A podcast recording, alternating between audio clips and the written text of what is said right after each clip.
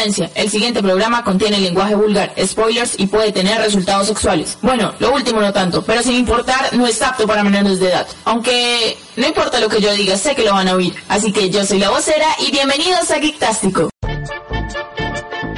Cómics, anime, videojuegos y todo lo relacionado con la cultura geek lo puedes encontrar aquí en Geektástico. Escúchalo todos los sábados a las 9 de la noche hora Colombia, 11 de la noche hora Argentina o en formato podcast a través de iBox. Horarios pueden variar.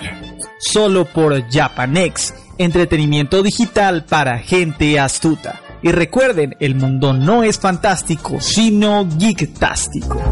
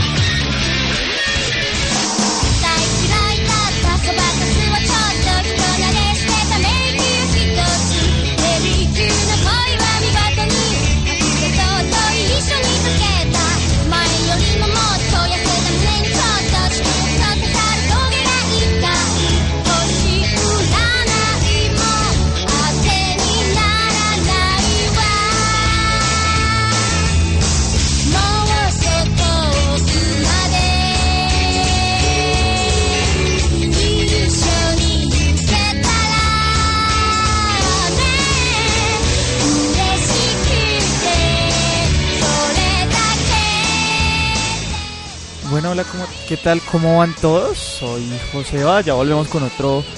programa de Geektástico aquí en Japanex, ya eh, retomando un poquito lo normal de los programas, todo lo que ya habíamos, bueno, no habíamos podido volver a la continuidad normal de los programas, pero pues parece que ya, ya por fin vamos a poder recuperar, recuperar cómo llevábamos todo. Eh, ya, bueno, este es el bueno, el, uno del primer programa completo que hace que hago desde hace harto, hace poco pues no puedo hacer, me tocó hacer un programa rápido por lo que estuve colaborando con los chicos de backstage en el especial del Día de los Muertos, pero pues ya retomamos programación normal en la emisora, entonces pues ya con otro episodio más de Japanex, eh, esta segunda temporada de Fantástico. Y pues bueno, empezamos. Pues recuerde que este es un programa dedicado a la cultura geek, al anime, al cómic, a los videojuegos, todo lo relacionado con la cultura geek. Eh, que se transmite todos los sábados a las 10 de la noche. Vamos a cambiar el este porque pues así me da tiempo de llegar. A las 10 de la noche, solo por Japanex. Y pues nada, les traigo la mejor información. Y hoy les voy a hablar sobre. Lo tengo ahí como medio, medio, medio. Mientras lo termine de preparar. Sobre la ciencia ficción porque vamos a entrar también en, un, en aras de una parte de una época donde vamos a estar eh, llenos de películas de este género. Eh, además del hecho de que también les voy a comentar mis impresiones sobre la película de Doctor Strange que ya tuve hoy la oportunidad de ir a ver a cine. Entonces, pues bueno, vamos a empezar en las noticias de lo más relevante que pasó durante esta semana en la esfera geek. Bueno, una no tanto en la esfera geek, pues fue eso sí ya me imagino, ya lo hemos comentado, se ha comentado en el grupo de Telegram y se ha comentado en los medios y se ha comentado absolutamente todo lado, es el pan de cada día en los trabajos y todo eso, es eh, la victoria de Donald Trump para la presidencia de los Estados Unidos que pues técnicamente en la esfera de la cultura no nos debería afectar, pero sí va a afectar mucho lo que es el precio del dólar y eh, lo que es la adquisición de productos por parte de eh, los latinoamericanos y pues todos los que todos los que manejen esta visa y hagan compras en en o a los estadounidenses. Entonces pues esa es así una de las noticias rápidas que nadie quería que ganara, pues el día de las elecciones pues traté de estar lo más pendiente de, toda la transmisión y todo, esperando que ganara Hillary, pero pues finalmente se alzó con la victoria. Eh, también este, bueno, entre otras cosas, esto sí ya más relevante la cultura geek, esta semana fue el lanzamiento de la NES Classic Edition, de la edición especial, la Mini NES que sacó Nintendo. eh, esta edición especial de su consola, un poco reducida en tamaño, tanto en los controles como la consola, que venía con 30 juegos pregrabados. Ya pues la gente de sus primeras impresiones están encantados. El único problema es, ha sido con la distribución en el resto de países. De hecho, el precio normal al mercado está aproximadamente en los 60 dólares. Pero ya se está reportando, por lo menos en mi país, ya se está reportando que, eh, que aquí llegó en un promedio aquí, más o menos lo están vendiendo como en 115, 110 dólares. Más o menos. Bueno, sí. Aquí lo están vendiendo en 332 mil pesos colombianos. Que es más o menos 110 dólares. Entonces, pues, es una de las cosas que está preocupando porque pues parece que todo lo de la mini eh, todo lo que respecta a la mini se están agotando y en todos los países donde se está vendiendo se está vendiendo mucho, muchísimo más caro. Esto puede de pronto afectar, eh, pues bueno, en las ventas normales de la gran N puede que no le afecte porque igual las personas que lo están comprando eh, al precio normal, al precio de los 60 dólares, eh, no los va a afectar para nada, pero pues al resto de sus consumidores en el resto de países del mundo sí afecta de gran manera el bolsillo. Y es que igual no solamente... Eh, bueno, en un principio los primeros que subieron precios fueron todos los... Eh, fueron todas las páginas de mm, online, todo lo que es Amazon, todo lo que es eBay, las personas que lo estaban, ya lo estaban revendiendo en, 100 dólares, 200 dólares, 500 dólares. Eh, pues ya en el modelo se está aplicando en las tiendas. Yo les digo que en Colombia 2 mil pesos, que es casi los 100 dólares, es en una cadena que se llama Panamericana, que es, eh, que es pues una como una industria, como un comercio de papelero, que aparte también maneja todo lo que es la cuestión de televisores y consolas y todo eso, como un mercado digital, por así decirlo. Eh, entonces, pues es raro que, bueno, que manejando esto manejen precios tan altos. Eso pues igual, no sé cómo los afecte a ellos. Eh, bueno. Entre otras noticias, también todo lo que estuvo rondando esta semana fueron noticias respecto a animales fantásticos y dónde encontrarlos. Es Animales Fantásticos y dónde encontrarlos. Esta es la serie de películas que van a salir en torno a un libro de menos de 30 páginas escrito por J.K. Rowling, que en sí es una guía de cómo entender los monstruos del universo de Harry Potter. Y pues han surgido muchas noticias a lo largo de la semana respecto a esta película. Eh, bueno, en un principio la que ya se había confirmado desde hace harto que iban a ser un total de 5 películas, que pues bueno es bastante exagerado, pero pues así es como quieren manejar y así es como quieren exprimir una posible nueva franquicia que creo que esta eh, se va a estrenar ya la primera se estrena la próxima semana. Más o menos a mitad de la otra semana ya se está estrenando la primera. Y pues ya confirmaron que bueno entre noticias así relevantes. Eh, lo primero que el actor eh, Johnny, Johnny Depp Johnny Depp, Depp como lo quieran decir se va a integrar al elenco de las películas segundo, que iba a interpretar a Green, Greenblow, bueno, no me acuerdo muy bien el nombre, que es uno de los, por así decirlo, uno de los magos oscuros que fue anterior a Voldemort. Entonces, pues, es para interpretar este papel. Pero entonces también esto involucra, eh, esto va a traer a la, a la película y va a traer pues a la historia eh, todo lo que es versiones jóvenes de varios personajes, como los pues el propio Albus Dumbledore, el cual todavía no, no estoy seguro quién, todavía no se sabe quién lo va a interpretar, pero pues el, de, el papel de Johnny Depp ya está confirmado para el final de, para una escena final dentro de esta película que se va a estrenar la otra semana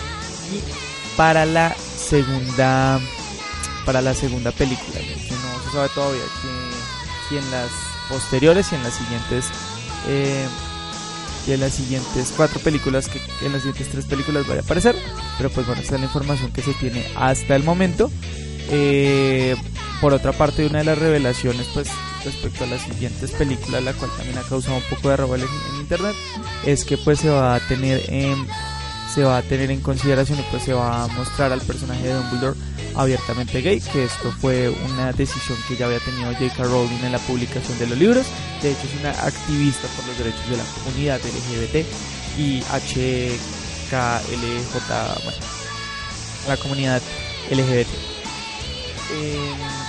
ya ella había dicho que ya dentro de su libro yo había tenido eh, ya varios personajes pues con estas con estos gustos y pues el más relevante y el más importante pues obviamente es Dumbledore. Y pues ya declararon que en estas nuevas películas eh, van a mostrar ese tipo de van a mostrar justamente con el, eh, el actor que haga Dumbledore con el actor Johnny Depp van a mostrar este tipo de relación abiertamente. Esperemos a ver cómo les va porque pues eso me imagino que bueno si ya la iglesia critica por por eh, por la cuestión de la brujería y todo eso que promueven todo ese tipo de cosas, pues ahora que van a hablar de de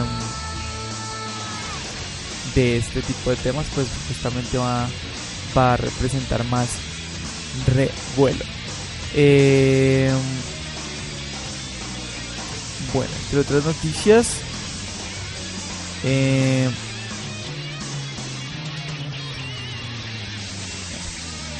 más? Eh, entre otras noticias, pues ya Nintendo confirmó. Bueno, bueno, ah, no, perdón, de Animales Fantásticos encontrarlos también. Otra de las que se confirmó es que el director David Yates, el cual participó en varias de las películas de Harry Potter, va a ser el encargado de todas las cinco películas pertenecientes a esta nueva franquicia Animales Fantásticos y Only Encontrarlos. Eh, ahora sí, con la cuestión de Nintendo, ya la gran N confirmó que iba a descontinuar la Wii en Norteamérica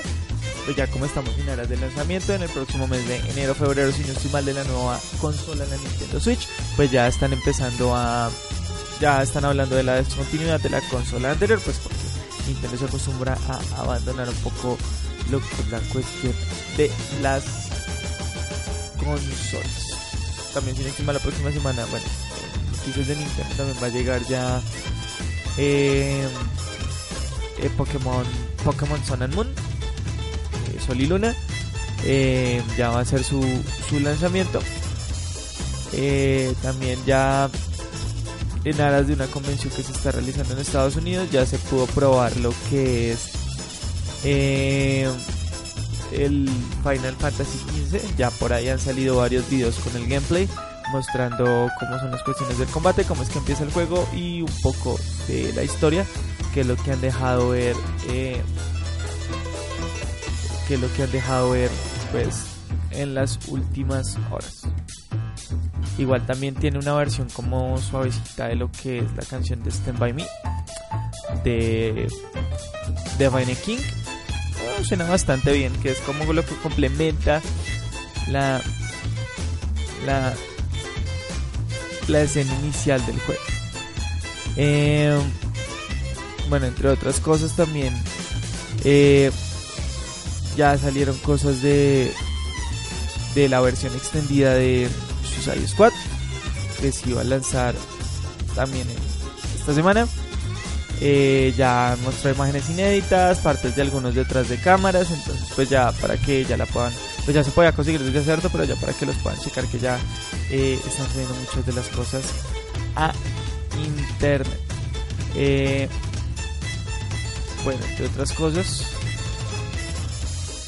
eh, ah, también dieron algunos avances de la nueva película de King Kong. De hecho mostraron un nuevo teaser que, que algo iba a pasar en cuatro días. Pero pues eh, no se sabe más. Creo que también se reveló lo que es em, lo que es la, la, la forma que va a tener King Kong. Entonces pues eh, ya le podemos poner una forma al gran Igual recuerden que esta película es parte de un proyecto que está adelantando Universal para unir al el universo. Bueno, eh, es un proyecto que están empezando junto con lo que fue la última película de Godzilla. Quieren sacar una de King Kong y quieren sacar una película donde estas dos eh, bestias se unan en un enfrentamiento es uno de los proyectos entre los que tienen igual que el que tienen con la cuestión de los monstruos del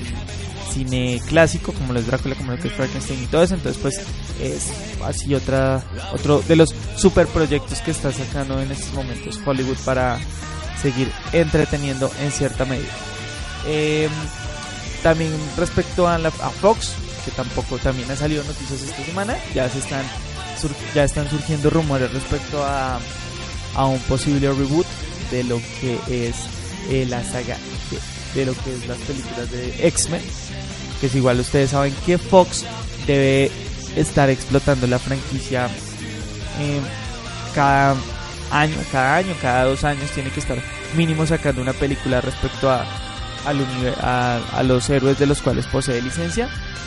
Sí, pues si no lo hace estos derechos, porque si no lo hacen estos derechos, pues van a regresar obviamente a Marvel y obviamente van a regresar a Disney y pues igual no quieren que pase, creo que ya les pasó con los que fue Daredevil, justamente por no hacer películas sobre el personaje, eh, los derechos volvieron paulatinamente a Marvel, entonces pues tienen que seguir explotando la franquicia y pues como ya, pues bueno, tienen dos opciones, porque pues ya se acercan dos eventos, bueno, medianamente grandes dentro de, dentro de su de, dentro de su universo, pero no el, el de las películas, sino, sino ya en cuestión de contratos y todo eso. De hecho, uno de los primeros es que justamente lo que es Michael Fassbender, lo que es eh, y lo que es eh, esta chica de los Juegos del Hambre, el, Lawrence, eh, tenían firmado para tres películas, de hecho ya eran sus contratos, tenían firmado para lo que era Primera Generación, eh, Días del Futuro Pasado y Apocalipsis, entonces pues no han dicho todavía nada de la renovación de contratos. Y por otra parte va el lanzamiento de su última película que es Old Man Logan, que va a ser eh, la última aparición de lo que es Hugh Jackman y lo que es Patrick Stewart en los papeles de Wolverine y el profesor X, el profesor Xavier, la versión vieja respectivamente, pues entonces ya hace que se tengan que replantear nuevamente este universo de los X-Men. Dentro de las opciones que tienen ya es eh, reiniciar completamente, cambiar absolutamente a todos los actores, que es una opción bastante arriesgada, o aprovechar la continuidad que se le está dando al universo de Marvel, de Marvel de, los de los X-Men, justamente eh, con los nuevos actores que están entrando a la franquicia. Eh, para volver a contar la historia de los X-Men desde el principio, se está planteando que como el, bueno, como Jean Grey está tomando relevancia en la, bueno, tuvo bastante relevancia en la última película de X-Men Apocalypse, interpretada por la misma actriz que interpreta a Sansa Stark en la serie de Juego de Tronos. Em, pues estarían tratando de aprovechar ese personaje y adaptar el cómic de Dark Phoenix Saga, la saga del Fénix, de la Fénix Oscura, que es una de las más importantes dentro del universo de los X-Men. pues esperar a ver cómo les va. También, entre otros rumores, están diciendo que quieren para el papel de Wolverine utilizará, mm, bueno, entre las personas que tienen así como medio fichadas, uno de los nombres que más está sonando es el de Tom Hardy, que es pues el que interpretó a Bane en la trilogía de Nolan de Dark Knight, de Dark Knight.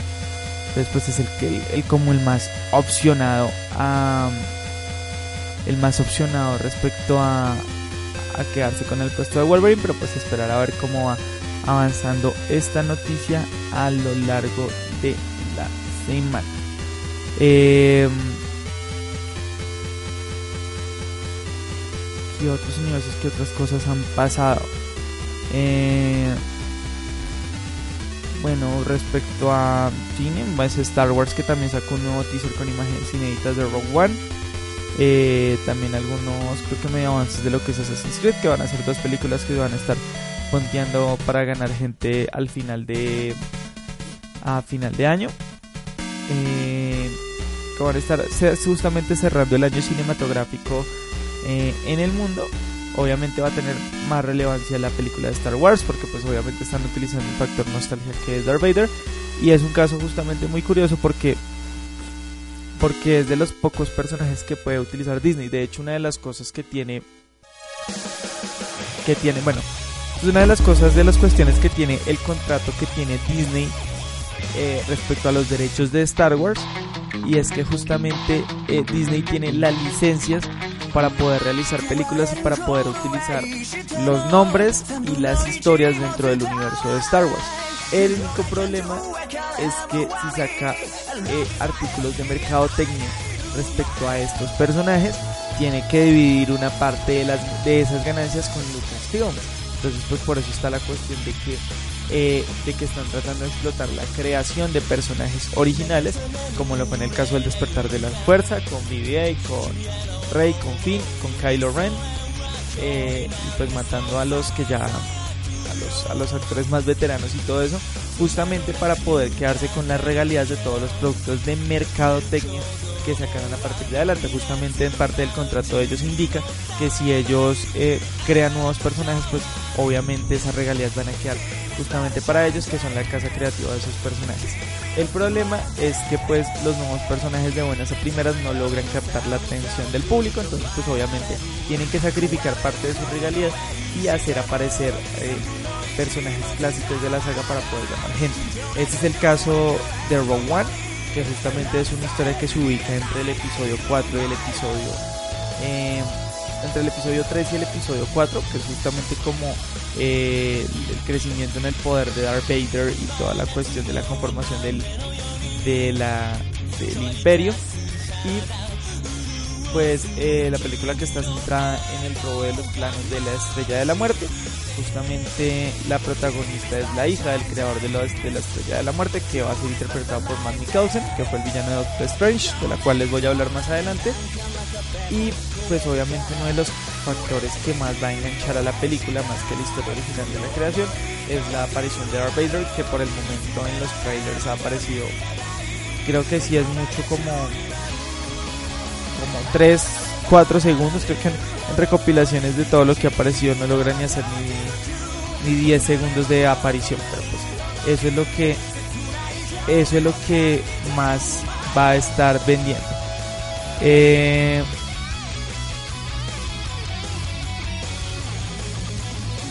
eh, eso así como todo lo, lo referente a noticias.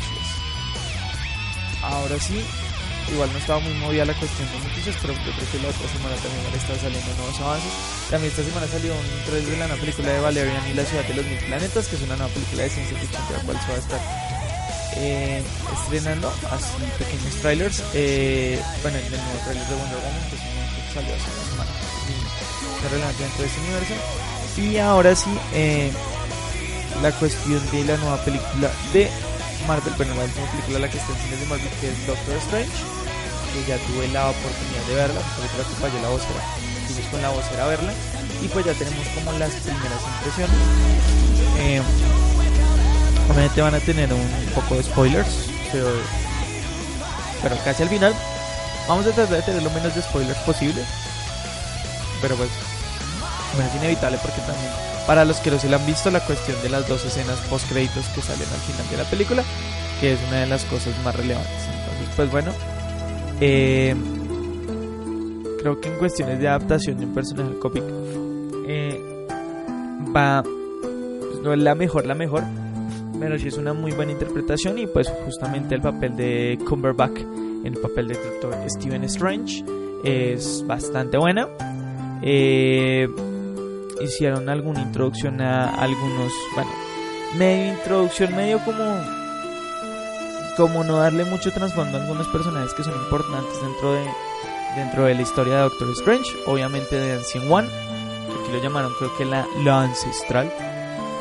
que es esta, la, el, maestro justamente de, Doctor Strange en todas sus artes, en todas las artes místicas. Eh, también hicieron la inclusión de Dormammu, que es uno de los villanos, por así decirlo, principales, como la antítesis de lo que es Doctor Strange y el, el varón Modor, que es también uno de los villanos principales, que pues justamente fue, era también un alumno del Ancient One, pero aquí aparece en parte como un aliado del Doctor Strange. Y eh, pues bueno, el papel de Mikkelsen, que sí fue un papel como bastante desaprovechado y bastante como unidimensional, por no decir lo que no se le aprovechó. A un, actor de tanto calibre se le no se le aprovechó de de muy buena manera. Entonces, pues, en un principio, para los que no conocen nada del cómic de Doctor Strange, y o bueno de la película que tengan la intención de verla o que no la tengan pues aquí van un poco los spoilers entonces pues en base a lo de la película eh, obviamente es un neurocirujano que eh, que uno, uno de los mejores neurocirujanos que existe eh, justamente muy hábil pero a la vez muy arrogante y muy egocéntrico y también una porquería de persona en ciertos aspectos. Eh, eh, dentro de dentro de la película pues él lo tiene todo en un principio y justamente eh, él vive muy orgulloso de lo que puede hacer y pues de que sus manos y toda la cuestión de su habilidad es bastante buena y por un accidente pierde completamente la movilidad en sus manos, un accidente de tránsito. Entonces pues esto lo obliga a buscar tratamientos por todo sitio y al final llega a, a una persona que le dice justamente que vaya al Tíbet que vaya a buscar, bueno, el Tíbet no, a, a Kathmandú, que es justamente a donde se dirige, que busque a, unas, a una especie como de secta que ellos lo pueden ayudar a trascender y que lo pueden curar. Entonces él empieza su, su viaje eh, con ellos, ya empieza como a mirar eh, cuánto se encuentra con ellos y empieza como a cuestionar más lo que era la realidad y empieza a instruirse en la cuestión de las artes místicas. Esto un poco con la, con la esto es respecto al origen en la película de Doctor Strange. El origen en el cómic es bastante parecido la cuestión del neurocirujano y todo esto, pero la cuestión de la movilidad de sus manos eh, las pierde por una enfermedad degenerativa, la cual está ocasionando justamente que él pierda esta movilidad. Entonces, pues, justamente ligado a esto, eh, la muerte de su padre, que pues bueno tuvo mucha relevancia para él, y la muerte de su hermano, que tuvo más relevancia justamente por porque por su arrogancia, por no haber ido al funeral de su por estar con una vieja, el hermano terminó muriendo, sí creo que en un accidente de tránsito, no me acuerdo muy bien. Entonces como que esto afecta a todo lo que es el Doctor Strange y pues posteriormente llega donde es de Ancient One y empieza a entrenar. Entonces pues eh, ya están como las vinculaciones que se les está haciendo con el con el universo de Marvel, justamente con los Vengadores y todo eso. Eh, eh, hay un aspecto bastante gracioso de la, de la película, que es la cuestión de que justamente este personaje les puede ayudar mucho a que si en algún momento tienen algún problema espacio, bueno, algún problema de continuidad, algún problema temporal, pueda ser justamente explicado por cuestiones de algunos cambios que haga el Doctor Strange. Justamente dentro de la película no se da como un año en específico, justamente porque pues entre los poderes de Doctor Strange está la cuestión de, poder viajar entre el tiempo y el espacio. Eh, eh, respectivamente entonces pues es muy difícil situarlo dentro de la continuidad no se sabe si lo que está pasando dentro de la película es después de lo ha pasado en Civil War o antes de lo pasado en Civil War como que dan algunos pequeños detalles justamente uno de los detalles que dan es eh, antes de que pase el accidente y esto es spoiler eh, es una llamada que le hacen diciéndole que ayude a atender a una persona que es al parecer un coronel del ejército que estaba probando un traje experimental. Entonces la cuestión es que este traje podría ser el utilizado por War Machine y justamente podríamos hablar del accidente que tuvo eh, al, en Civil War que lo dejó, eh, le dejó sin movilidad en las piernas pues es como una vinculación al universo Marvel y que pues también le puede ayudar como a curarse toda la cuestión estaría haciendo el Doctor Strange como paramédico. Otra de las cuestiones es ya la mención propia de los Vengadores que es con la frase de que mientras ellos protegen mientras los Vengadores protegen las, las amenazas mientras que eh, los Vengadores eh, protegen las amenazas eh, físicas o terrestres, ellos se encargan de las amenazas místicas. Entonces, pues, justamente eh, eso como una parte de las relaciones. Otra de las relaciones es que pues uno de los elementos más importantes de Doctor Strange, el cual es el ojo de Agamotto, que es el pendiente que tiene, que pertenece al primer hechicero supremo, el cual tiene, eh, el cual le brinda el poder y la fuerza para poder controlar el tiempo eh, se revela que es una de las gemas del infinito y con eso lo sitúan dentro del universo Marvel. Recuerden que ya de las seis gemas del infinito ya se han encontrado cinco. Eh, la primera es el Tesseract, que fue la que apareció en, Capitán América, el primer Vengador, y pues fue el factor principal de la disputa en la primera película de Los Vengadores. Eh, está el Éter, que fue la, la, gema de la realidad, que fue la que apareció en Thor Dark World. Está la gema del poder, que fue la que apareció en Guardianes de la Galaxia. Está la gema de la vida, del alma de la vida, que es la que tiene Vision, que fue la que le dio vida a, Vision, a, Jarvis, que era la inteligencia artificial de Tony Stark, y pues esta quinta que se especula, más que seguro que esta sea la gema del tiempo, y pues que está en manos de, en este caso de la de Doctor Strange y pues de de su eh, entonces hay que mirar cómo van a vincular las películas porque obviamente ya eh, los poderes de Doctor Strange eh, se salen completamente de lo que es la continuidad que se va a tener en, los héroes de, de, Marvel. Digamos que sí tienen cuestiones como los dioses y todo eso, pero eh, los poderes de Doctor Strange son. son. O sea, Doctor Strange es muy, muy, muy, muy, muy, muy, muy, muy demasiado, demasiado fuerte. Entonces, pues, eh, entonces es bastante difícil como, como meterlo dentro de la continuidad. Y pues todavía tenemos la oportunidad de que salga la gema, la última gema, que es la gema del alma, no estoy seguro. Todavía tienen tres películas para mostrarla. Tienen, eh, bueno, perdón, cuatro, cuatro películas todavía para mostrarla. Después de Doctor Strange, obviamente está que salió el 4 de noviembre. Bueno, así va hasta el momento la fase 3 del universo Marvel para que vayan apuntando y estén preparados antes de lo que va a ser eh, las guerras del infinito, Infinity War. Entonces, después de esta Doctor Strange, que se estrenó el 4 de noviembre de este año, va a seguir Guardianes de la Galaxia Volumen 2, que, va a estar, que está pronosticada para estrenarse el 5 de mayo de 2017. Después de este Spider-Man Homecoming, que está a estrenarse el 17 de julio de 2017, justamente mayo, como dos meses de diferencia. También el próximo año se va a estrenar Thor Ragnarok el 3 de noviembre de 2017. Thor 3 y el 16 de febrero de 2018 eh, se va a estrenar Black Panther y pues obviamente ya el 4 de mayo ya será eh, Avengers 3 Infinity War, que ya no van a ser dos partes, sino ya va a ser solo una. Entonces pues eh, justamente tienen cuatro películas para poder meter esta última gema del infinito y poder eh, darnos una idea de cómo va a ser el enfrentamiento con Thanos en esta película de Infinity War.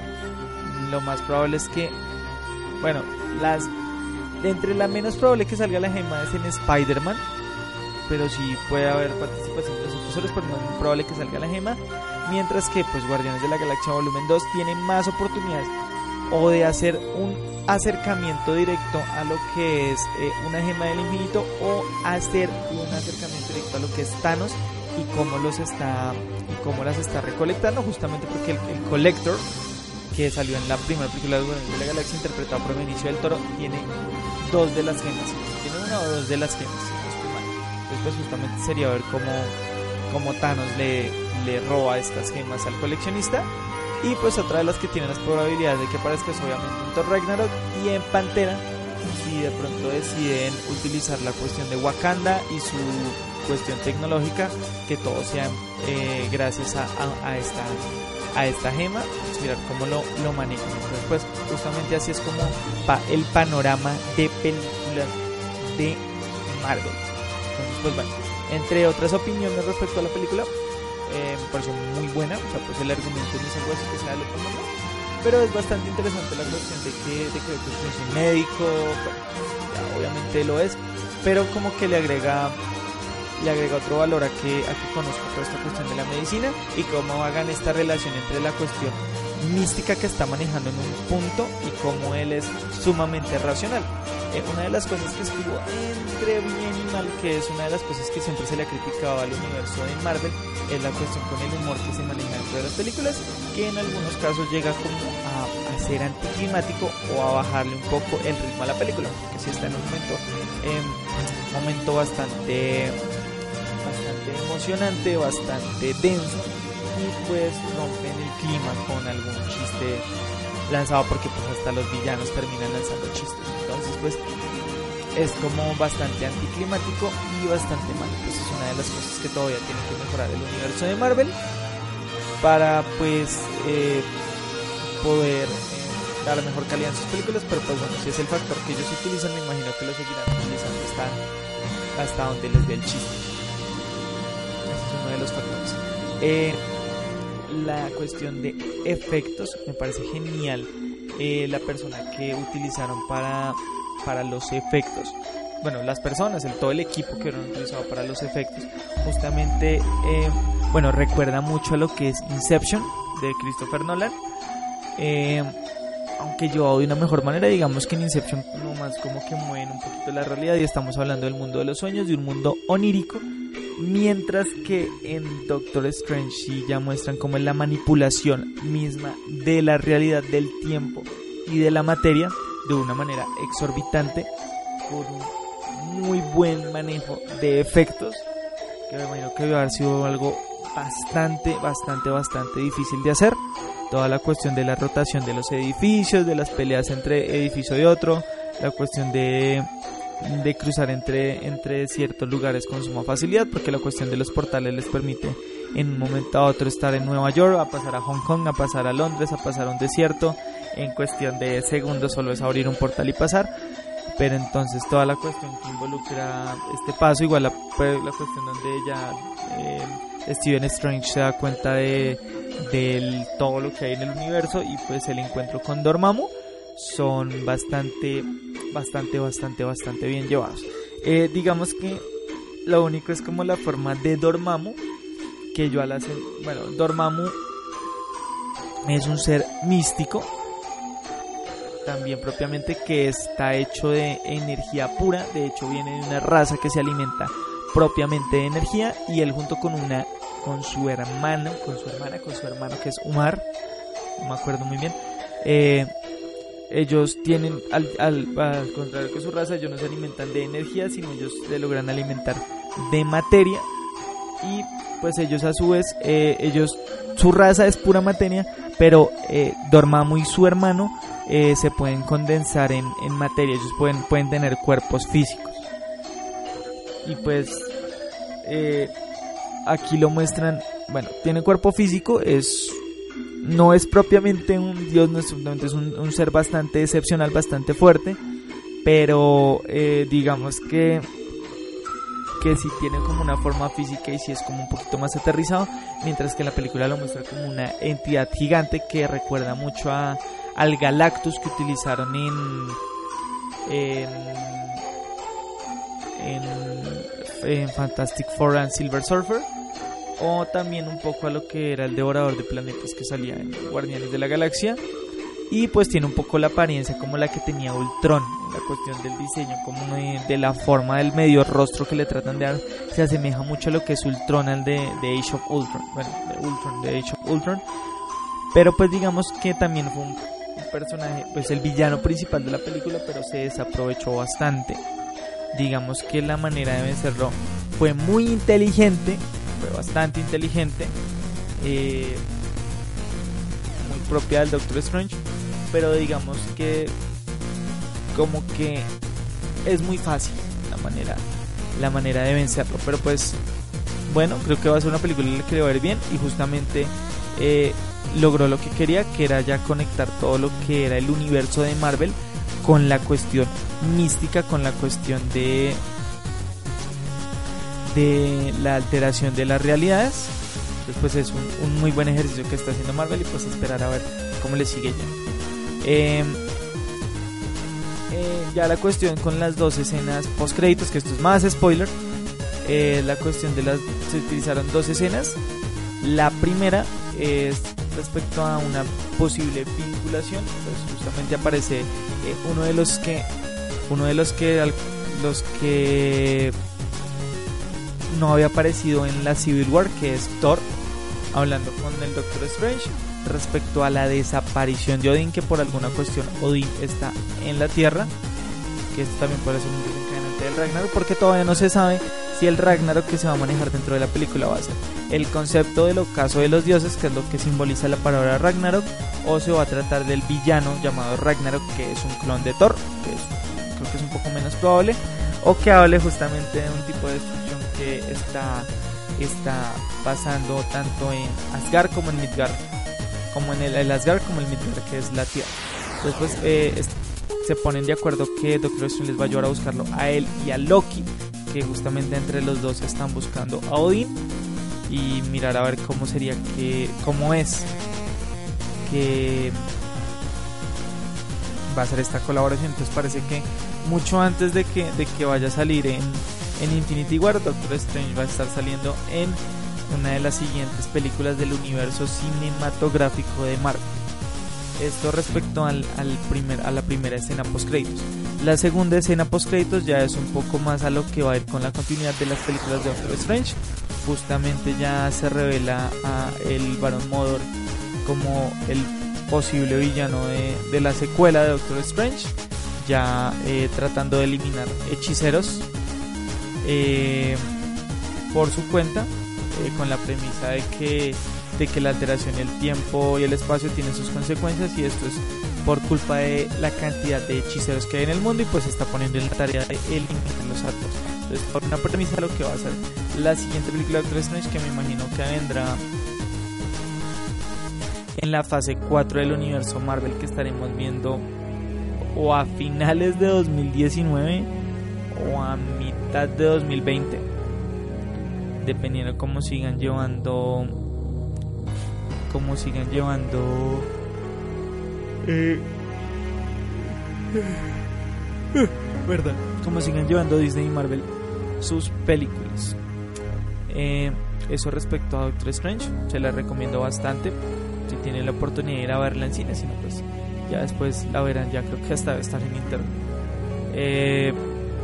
pero pues bueno, eso mientras nos preparamos para Guardianes de la Galaxia Volumen 2, que es la que sigue, que es hasta el 5 de mayo de 2017. Entonces tenemos 5 meses para prepararnos para la segunda película de Guardianes de la Galaxia. Eh, listo, se una cosa. Eh, ya les voy a hablar del siguiente tema que les tengo preparado de la ciencia ficción. Pero voy a ir con una pequeña pausa musical y ya vuelvo.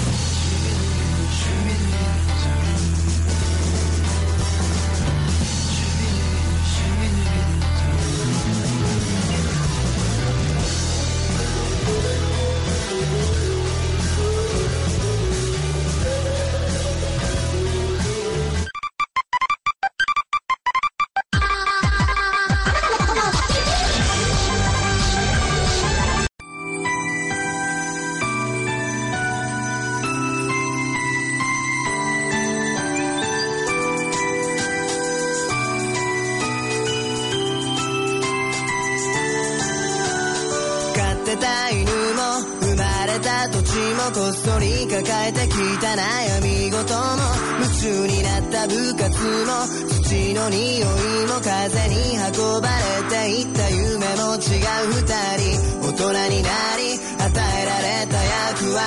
愛想笑い現実との折り合い。もう板についてきたけど遠慮抜きで心を通わすっていつまでも難しいよね。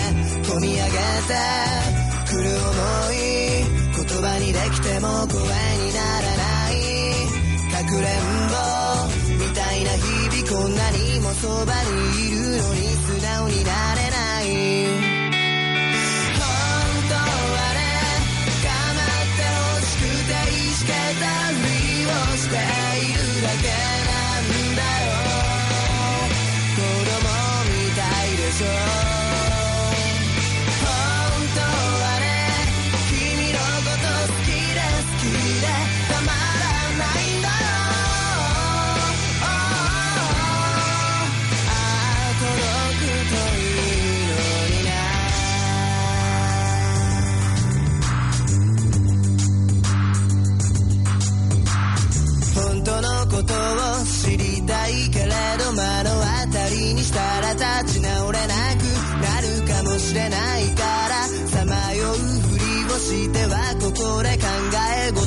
してるのかな窓の向こ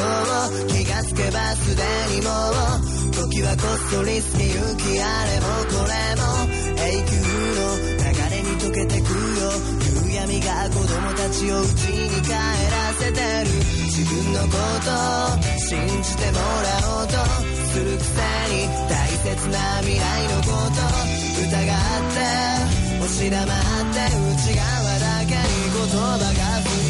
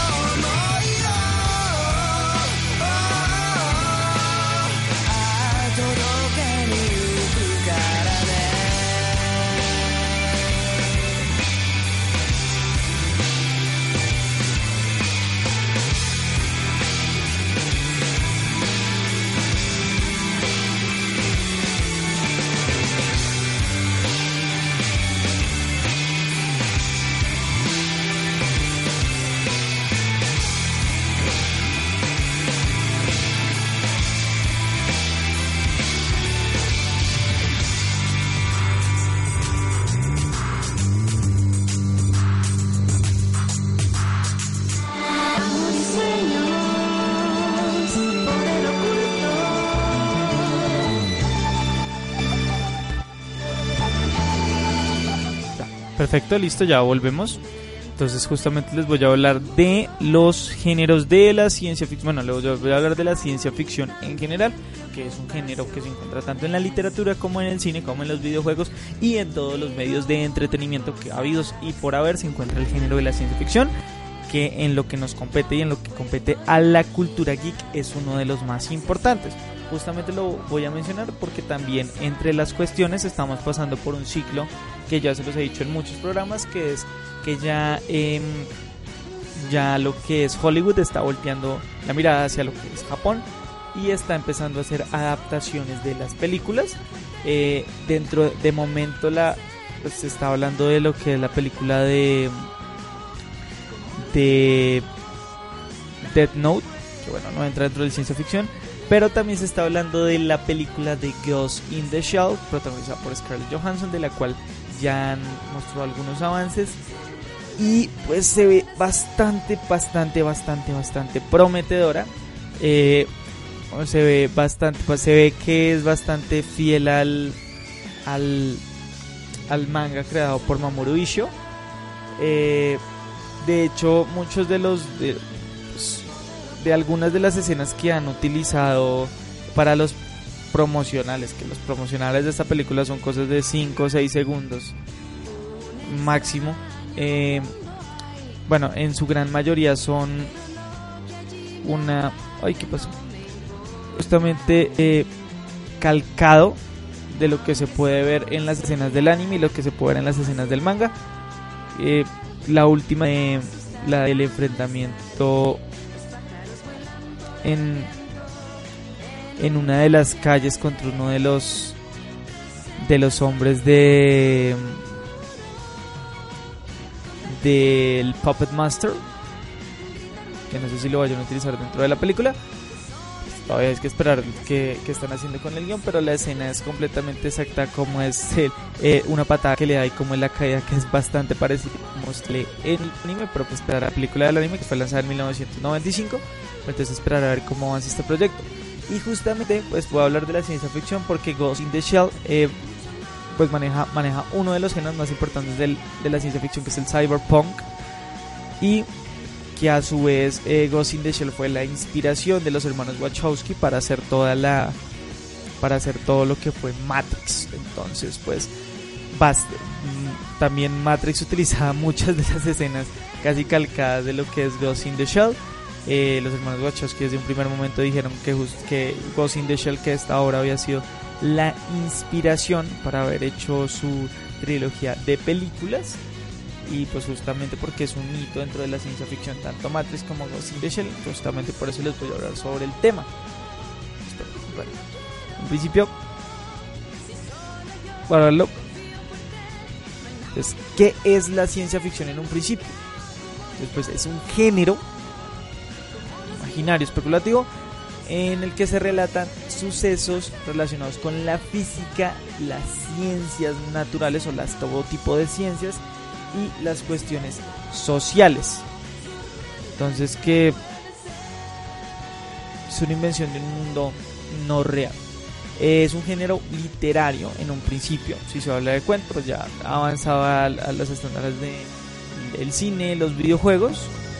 Eh, justamente se habla de la ficción porque son historias ficticias desarrolladas en una realidad alterna del mundo eh, y pues que se divide en bastantes subgéneros pequeños dependiendo de las variantes con la que se escriba el cuento. Entonces, pues, eh, uno de los de los factores que tienen justamente estos relatos de ciencia ficción, estas historias de ciencia ficción, eh, bueno, algunos de los que de los que comúnmente se utilizan son los viajes interestelares por mundos o el espacio, eh, los desastres naturales en la Tierra o la Luna o los planetas aledaños, los robots, que es también uno de los temas principales dentro de la ciencia ficción, la realidad virtual, eh, viajes a lo desconocido, eh, vida extraterrestre y tecnología muy avanzada. Pero entonces para estos subgéneros se van dividiendo según algunos criterios. Entonces el primer criterio es la ciencia, que es eh, como esta primera parte en la que se puede vivir, que podemos hablar justamente de qué tan exactos son dentro de estas historias. Si se trata de que haya una exactitud científica exacta respecto a conceptos de física, astronomía eh, o cosas por el estilo, que justamente uno de los de los pioneros de esto es eh, Isaac Asimov, que fue un escritor el cual eh, escribió libros como lo que es Yo Robot, como lo que es El Hombre Bicentenario, como lo que es La Fundación, que justamente dentro de esta parte ciencia exacta se, se puede llamar ciencia dura, y eh, que fue tan relevante sus escritos que justamente las leyes de la robótica actuales que se manejan son las que escribió este señor en su época. pues para que vean la relevancia que tiene un escritor de ciencia ficción dentro de la ciencia. Y pues ya eh, dentro de este mismo criterio se pueden hablar de, bueno, las ciencias duras que son las exactas y las ciencias blandas que se puede hablar donde ya se releva a un segundo plano la cuestión de, de la ciencia, del mundo tecnológico y eso, y se enfoca más en, en la relación, las relaciones de los personajes en este mundo tecnológico, en este mundo con ciertas variantes físicas o científicas. Entonces, pues, eh, eh, cómo, la ciencia afecta. Entonces, esta primera parte, eh, esta primera parte, este primer criterio en cuanto a la ciencia, ciencia dura, la que es exacta, ciencia blanda, la que no es tan exacta se basa más en los personajes, y lo otro es la ciencia ficción social, que es ya como el avance de la raza humana, ya pasando todo lo que es la tecnología. Eh, otro segundo criterio en el que se pueden dividir el tema de la ciencia ficción es respecto a los temas que maneja. Entonces uno de los géneros es el subgénero es el biopunk, que utiliza elementos de novela policíaca, persecuciones y todo eso, eh, del filme noir, que son estas tipo de películas bastante oscuras, bueno, como este tipo, como lo que es Sim City, como lo que es esta medio cuestión de años 50, investigador privado y toda esta parte. Eh, y pues para tratar de describir una sociedad basada en la tecnología. Eh, esta otra que es la apocalíptica o posapocalíptica, que ya es un escenario futurista en el cual sucedió una catástrofe, ya sea natural, ya sea tecnológica, el cual eh, la humanidad o lo que queda de la humanidad eh, está tratando de sobrevivir en un espacio donde casi toda la sociedad como la conocemos se acabó. Esto se ha relatado en varios libros, en varios, esto es lo que más se relata en los juegos o en, o en las películas en el caso este es Mad Max, que maneja este tipo de cuestión post-apocalíptica. Eh, todo lo que salga creo que es post-apocalíptico. Los juegos del hambre, Miss Runner,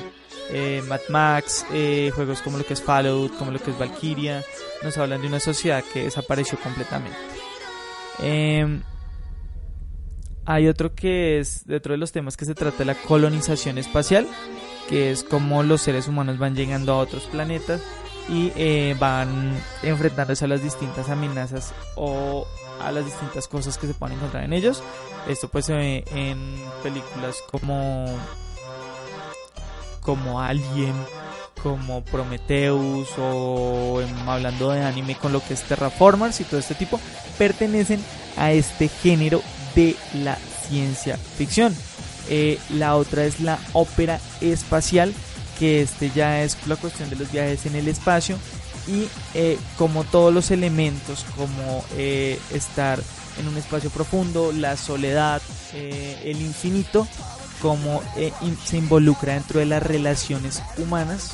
o cómo afecta la mente de las personas que están viviendo esto. También uno de los géneros más importantes, uno de los de los más importantes dentro de este género es em, las obras de Stanley Kubrick, como lo que es Odisea 2001 o la película eh, rusa eh, Solaris, que también es una como la respuesta rusa a todo lo que era Odisea 2001 de Stanley Kubrick, son como las representantes de este género. Otro de los temas que se maneja es el steampunk, que es otro subgénero, que es el que es un mundo que está avanzado tecnológicamente pero digamos que la ambientación y la tecnología, bueno, la ambientación es en una época victoriana inglesa. Después es como un corte bastante clásico dentro de dentro de dentro de, de su forma de narrar y a su vez utilizan tecnología, pero no tecnología basada en la eléctrica, sino basada en el vapor. Entonces, pues es como estos avances también eh, en el vapor y en este tipo de, energías como alternas, que este es uno de los más conocidos, uno de los más representados. Esto es lo que se utiliza en el en el en Bioshock Infinity y también en películas como Wild, White Wild West, Will Smith. Eh, se utiliza este tipo de se utiliza este tipo esta pertenece a este género de la ciencia ficción. El otro es el de la robótica, que pues es ya basado en la cuestión de la inteligencia artificial de la robótica, como lo que es el robot, como lo que es el hombre bicentenario como lo que es el el último juego que salió no juego que salió en primera persona que justamente habla sobre las inteligencias artificiales. Eh, como lo es esta película de Steven Spielberg de inteligencia artificial, que es bastante fuerte, pertenece a este género de la ciencia ficción de la robótica. El otro es el retrofuturismo, que es em, que es utilizar elementos de tecnológicos de épocas pasadas en épocas futuras, entonces como cuestiones de cosas utilizadas dentro de los años 40, dentro de los años 50, eh, con algunos cambios tecnológicos y que justamente se pueden seguir utilizando dentro de, lo que ya es el futuro. Uno de estos ejemplos es Futurama y como pues muchas cosas de la cultura de actual se utilizan en el año 3000, por así decirlo. Otro de los géneros es la ucronía, que es eh, las líneas temporales alternativas, que digamos que es una misma historia que parte a través de una historia principal y digamos que con un cierto cambio ya coge otra línea argumentativa o ya coge otra línea de eventos. Entonces es como un que hubiera pasado. Sí, de hecho esto lo manejan mucho en el mundo de los cómics. Eh, Marvel, lo, yo creo, ya se los había explicado, Marvel lo maneja en una temática que se llama los What If, los, los que hubiera pasado sí, que es la cuestión de mundos alternativos donde donde mm, el tío Ben está vivo o o o en el caso de que algún otro evento no haya pasado, que justamente Steve Rogers no se convirtió en el Capitán América o cosas así por el estilo, entran dentro de los What Y en el universo de DC también lo utilizan con los Elseworlds, que son este tipo de uh, ucronias que manejan poniendo los mismos personajes en otros, en otros puntos. Lo han hecho con Batman varias veces, ubicándolo en, en lo que es la edad victoriana, eh, ubicándolo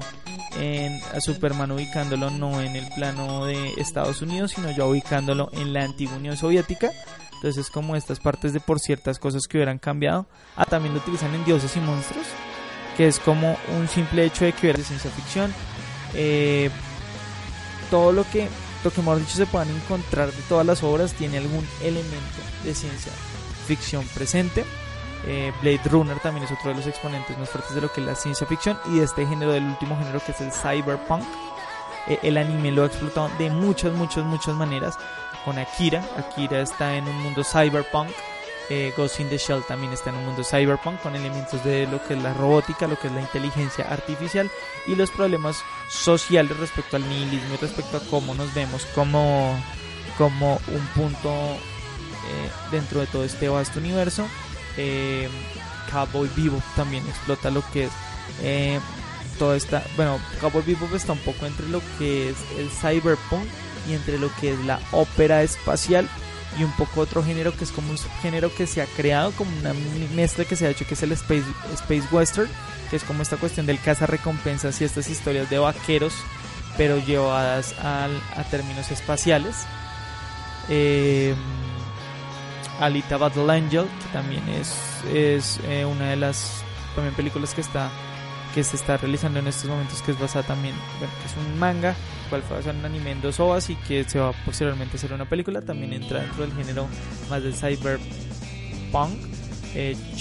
entra dentro del campo de la robótica, eh, Steel Angel Crummy también entra dentro del campo de la robótica. Eh, Astro Boy entra dentro del campo de la robótica, Terraformers entra dentro de lo que es los viajes espaciales y lo que es la colonización, la conquista espacial. Eh, y muchos, muchos, muchos otros. Es uno de los géneros más importantes dentro de lo que se puede llamar el género fantástico, que involucra ya las cuestiones. Género fantástico que ya involucra todo lo que es eh, las. Todo lo que se vive, todo lo que es ya fantástico, místico, magia y todo ese tipo de cosas y el fantástico pero científico que es más como la rama en lo que se quiere ir más el cyberpunk y pues que obviamente maneja más los dilemas morales. Otro de los temas que se utiliza mucho en el cyberpunk son dos tipos de temáticas los cuales se utilizan mucho que es el primero el de la utopía y el segundo el de la distopía. El de la utopía es justamente una sociedad perfecta que pues justamente la definición de utopía que es una sociedad perfecta donde no hay problemas de hambre, de salud y todo eso, pero pues bueno, hay siempre eh, alguien, eh, siempre hay algo que daña por completo esta utopía o alguna persona que se replantea si la utopía es tan buena como se ve. Y otra que es la, bueno, y justamente siempre va a haber una persona que esté en contra de esta utopía porque también eh, digamos que estas utopías tienen muchos limitantes en cuanto a las cosas que pueden hacer las personas. Entonces pues siempre va a haber una persona que no esté de acuerdo con el sistema, que no esté de acuerdo en esta utopía, porque siempre va a sentir que le están ocultando algo. Y el siguiente es la distopía, que es ya una sociedad que es completamente dispar, que es completamente... Bueno, es como... Es completamente lo opuesto a todo lo que es la...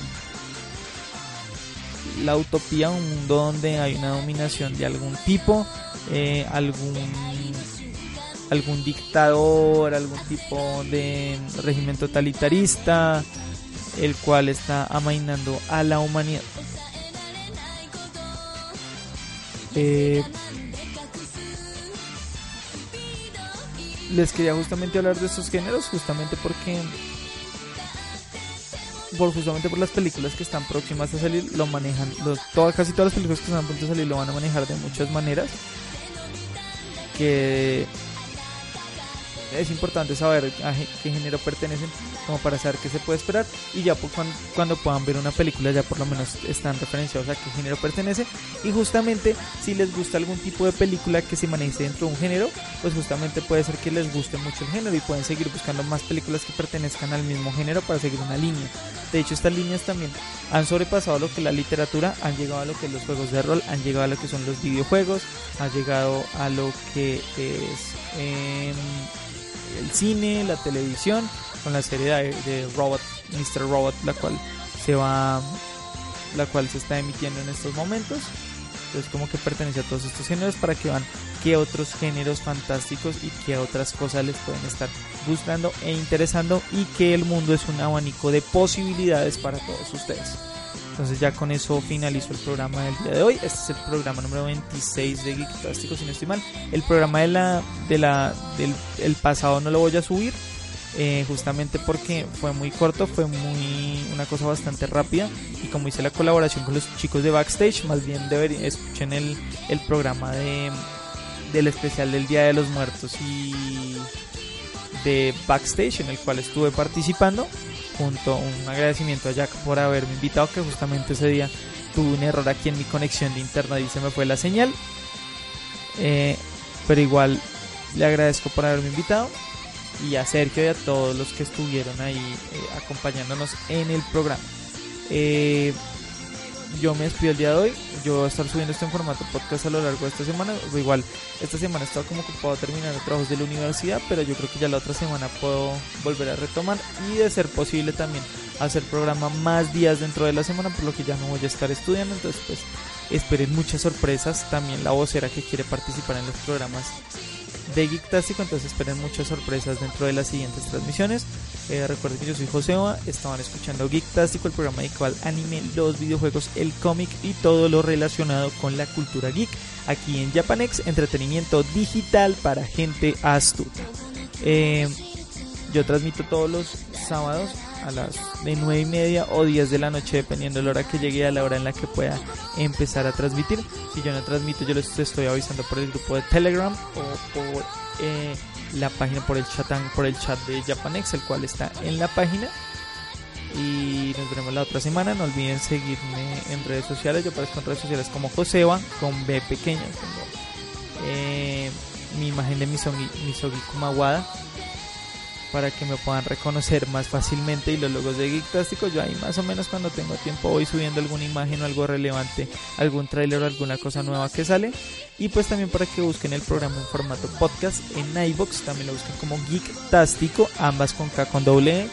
Es el único resultado que les debería aparecer hasta el momento, el nombre es original mío.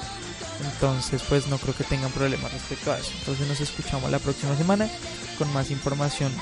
eh, correspondiente al mundo geek. Que pasen una feliz fin de semana que acá en Colombia es puente. Eh, no se despeguen de la, de la programación de Japanex el día de mañana que va a estar bastante interesante. Y nos hablamos hasta la próxima semana. Bye bye.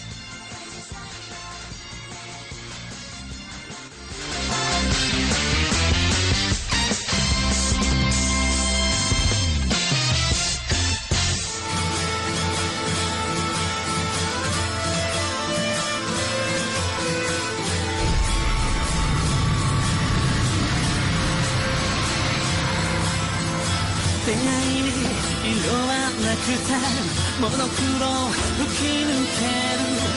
涼しい指手招く